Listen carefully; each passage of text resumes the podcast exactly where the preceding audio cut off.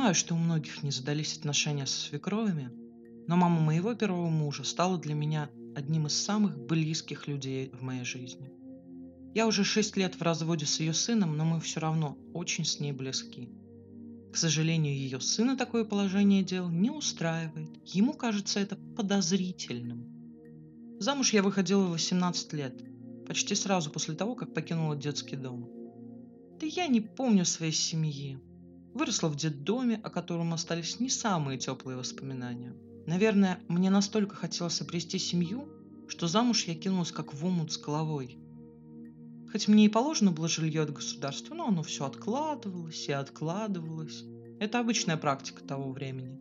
Поэтому жить мы с мужем пришли к его маме. Муж был старше меня на два года и на свой угол пока еще не заработал. Думаю, нет ни одной матери, которая бы пришла в восторг, когда ее молодой сын, подающий надежды, притаскивает в дом выпускницу детского дома без гроша за душой. Но Ольга Александровна ничем не высказала свое неудовольствие. Наоборот, она окружила меня заботой, такой ненавязчивой, но такой теплой. Именно она по итогу помогла мне получить квартиру, потому что я со своими знаниями о большом мире в жизни бы не разобралась в хитросплетениях законов. Именно она научила меня по-женски ухаживать за собой. Настояла, чтобы я пошла учиться дальше.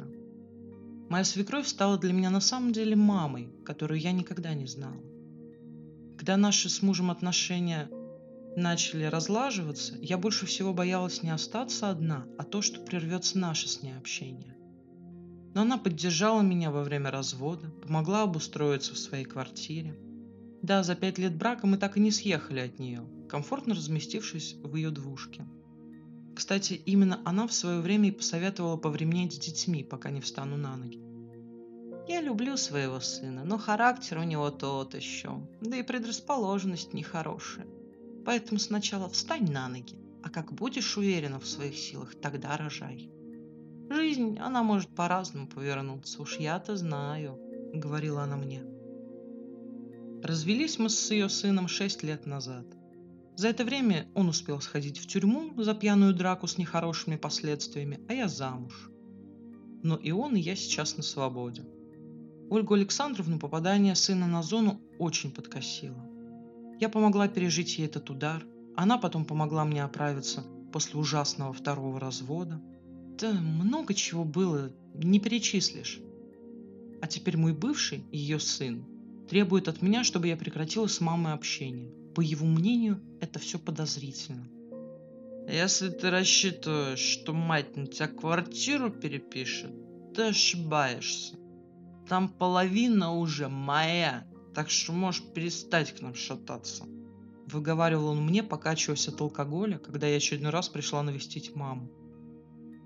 После тюрьмы бывший начал сильно выпивать. Меня это беспокоило, потому что пить он никогда не умел. А в пьяном угаре себя контролировал слабо. Он и в тюрьму-то загремел именно из-за алкоголя. Мне просто страшно за маму. Насколько я знаю, он от нее требовал, чтобы она перестала со мной общаться. Не знаю, что у человека за каша в голове. Я сейчас собираюсь брать двушку в ипотеку, благо моя зарплата позволяет.